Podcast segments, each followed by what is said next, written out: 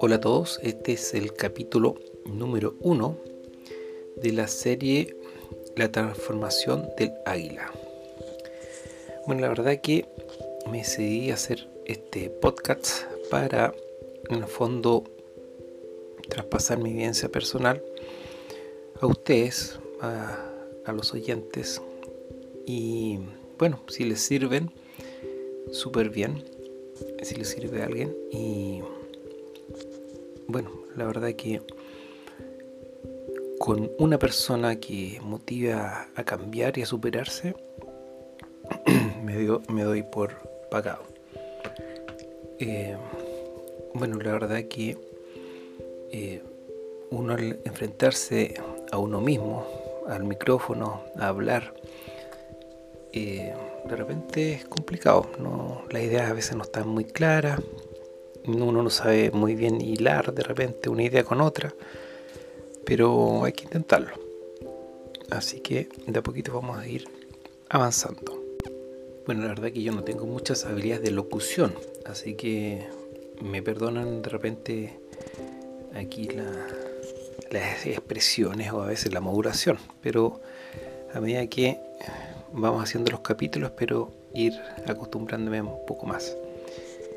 Bueno, de hecho vamos a partir entonces con la transformación del águila.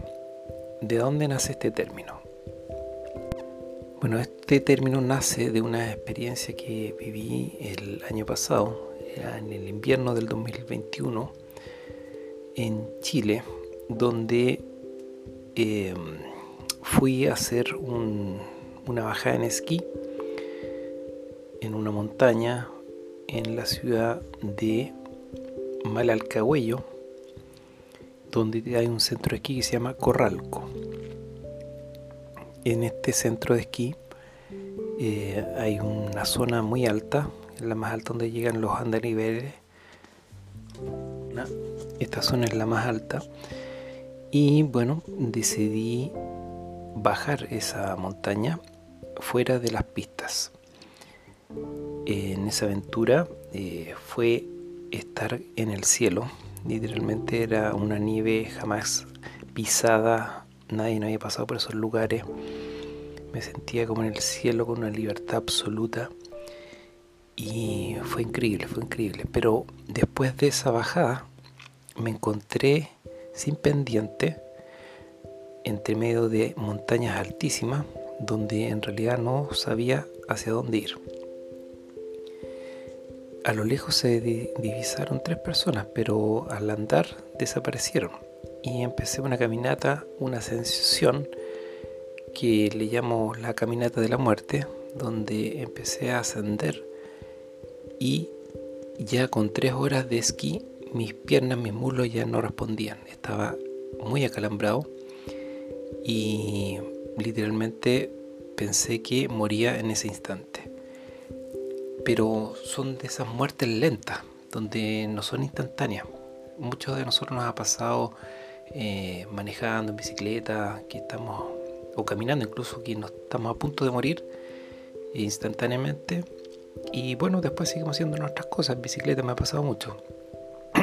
Pero en este caso era un morir consciente donde iba avanzando y pensando, este va a ser mi último día en la, Tierra, en el planeta. Literalmente quería, quería, quería seguir, pero no podía, no podía, las piernas no reaccionaban y me quedé anclado. Ya eran dos horas para el atardecer, eh, no se vislumbraba absolutamente ni una huella, ni nada a la distancia, y no había nadie literalmente estaba solo. En ese instante eh, tuve que tomar una decisión. Bueno, antes de tomar esa decisión me, tuve que concentrar en poder subir. y eh, bueno, pensé en un momento dado, ya que no podía avanzar mucho con las botas de esquí, que son duras, no son para caminar, sacármelas y caminar sin las botas, que hubiera sido literalmente mi perdición. Habría sido la muerte, ya que estaba muy lejos de la primera torre donde tenía que esquiar más de dos kilómetros. Y bueno, afortunadamente recobré la cordura y pude nuevamente empezar a subir. En un momento dado ya prácticamente no podía.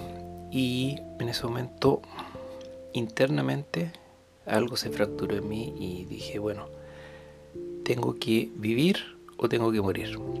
Y con todas mis fuerzas que tenía en ese momento el alma grité al cielo y al espacio que quería vivir. Quiero vivir, dije, quiero vivir. Y en ese momento las piernas me volvieron a reaccionar. Sentí literalmente que el corazón se me paró por unos segundos. Y seguí, seguí, seguí, seguí. De haber avanzado unos 10 minutos y en el horizonte ya pude divisar una persona donde le grité, oye, espérame, por favor. No me salía la voz y esa persona con las señas me dijo, que no te escucho, y se acercó. Y bueno, él me, me, dio su ayuda. Eh, él también había subido hace poco, pero andaba con unas botas blandas. Y dijo que también había, apenas había podido subir. Así que le pedí el favor que bajáramos eh, junto esquiando para no perderme de nuevo. Eh, le convidé una polera que tenía seca, y aquí la, de él estaba empapada, como un acto de, de fraternidad.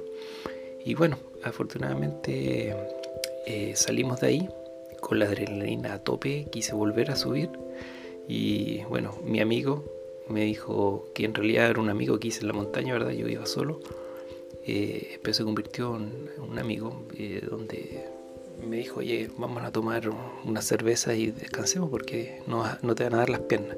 Y justamente así, después de una media hora, eh, estaba lona, lona y no, no pude subir.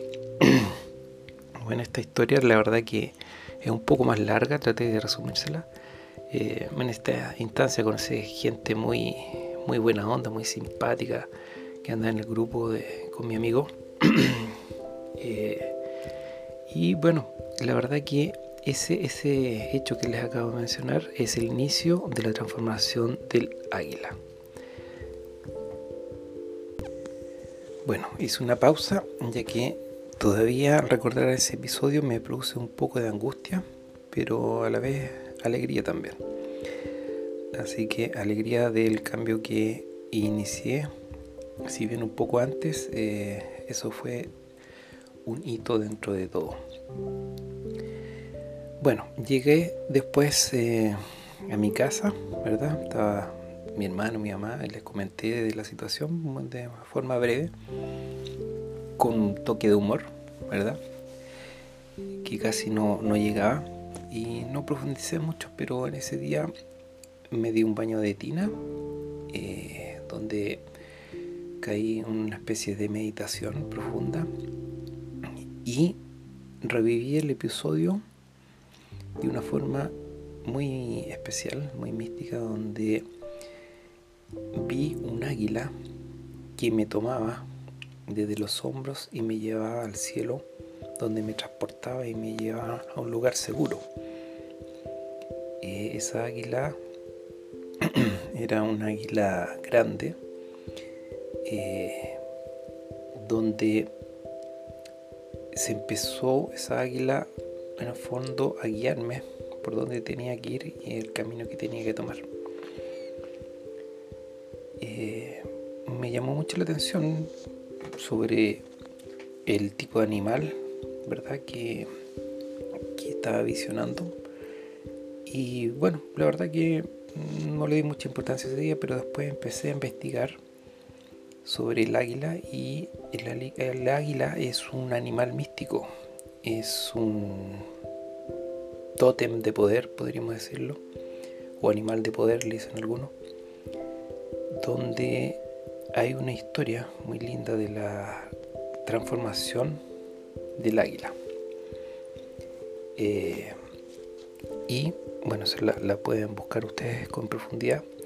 Y la historia dice que el águila eh, entre cierta edad, más o menos a los 40, un águila vive 70 años aproximadamente, pero entre los 40 y 50, que es más o la edad que tengo yo, eh, el águila tiene que tomar una decisión en su vida de morir o seguir y avanzar hasta los 70 años. En esa renovación es muy dolorosa. Eh, el águila eh, pierde su plumaje, pierde el pico y se va a una zona a retirarse hasta que empieza a renovarse su pico. Y una vez que se renueva se saca las plumas antiguas, viejas, que no lo dejan volar, eh, ni el pico también muy doblado no lo dejaba comer, al cual él con fuerza y mucho dolor lo rompe, ¿verdad? Y se produce una renovación de esa águila y florece como un gran animal de poder y puede volver a la naturaleza y a seguir su, destino.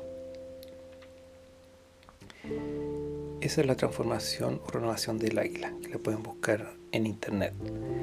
Eh, y bueno, ese, eso me hizo pensar que toda esa experiencia de vida tenía un trasfondo. De hecho, me contacté con esas sincronías con una persona eh, que sabe de estos temas en Brasil, una, una chica, con lo cual me guió un poquito, me decía que era súper importante lo que y que a veces los cambios profundos no eran instantáneos, sino demoraban. Y efectivamente, sí, tiene razón, todavía, todavía estoy en un proceso interno de transformación importante, pero eso detonó en mí algunos cambios sumamente importante a nivel mental, físico y espiritual.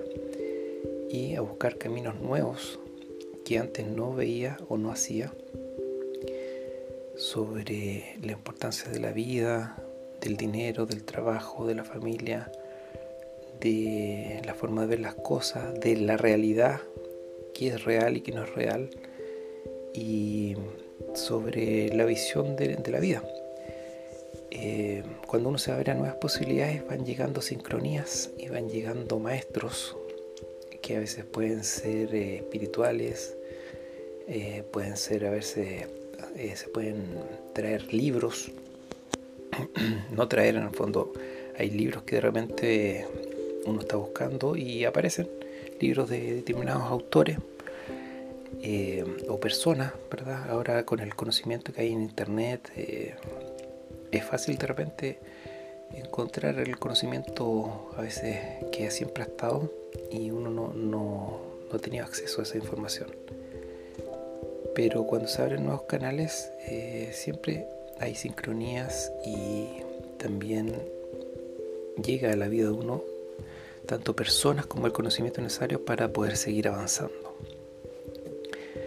Así que este es el, el capítulo 1 de esta serie de, de podcasts eh, sobre qué me pasó a mí en esta transformación del águila y en qué, qué libros me apoyé y en qué personas investigué para que me ayudaran, ¿verdad? Y así que en el, próximo capítulo les voy a comentar de algunos aspectos en cuanto a nutrición, algunos libros, autores que me, han apoyado en este proceso eh, y los cambios también que he tenido físico, mental y espiritual que les comento. Así que si están interesados, los invito a suscribirse y nos vemos en el próximo capítulo. Que estén muy bien.